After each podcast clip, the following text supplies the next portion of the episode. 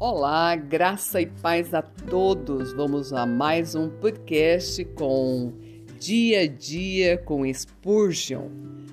Hoje nós teremos uma meditação maravilhosa no livro de Efésios, capítulo 3, verso 8. Essa parte que diz das insondáveis riquezas de Cristo. Meu mestre tem riquezas que vão além dos cálculos aritméticos, das medidas da razão, dos sonhos da imaginação ou da eloquência das palavras. São insondáveis.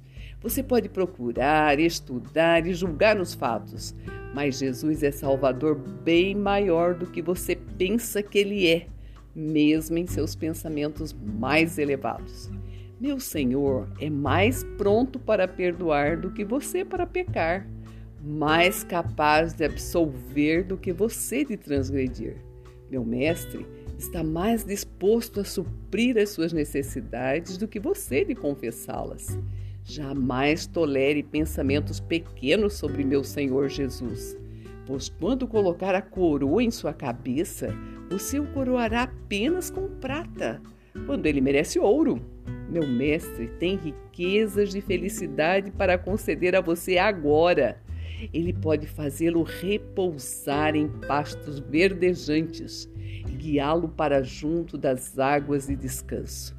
Quando ele é o pastor e você é a ovelha que se deita a seus pés, não há música como a música de sua flauta, não há amor como o seu, nem terra ou céu podem equiparar-se a ele conhecer a Cristo e ser encontrado nele, ó, oh, esta vida, esta alegria, este é o tutano e a gordura, vinho bem refinado até a borra.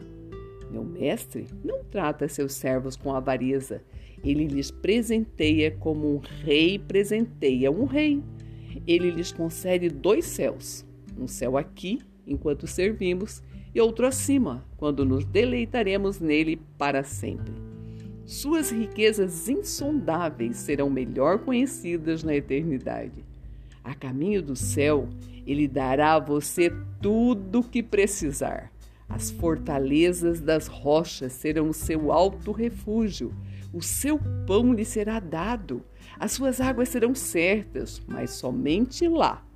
Lá você ouvirá a canção daqueles que triunfam, o grito daqueles que festejam, e face a face verá aquele que é glorioso e amado, as insondáveis riquezas de Cristo.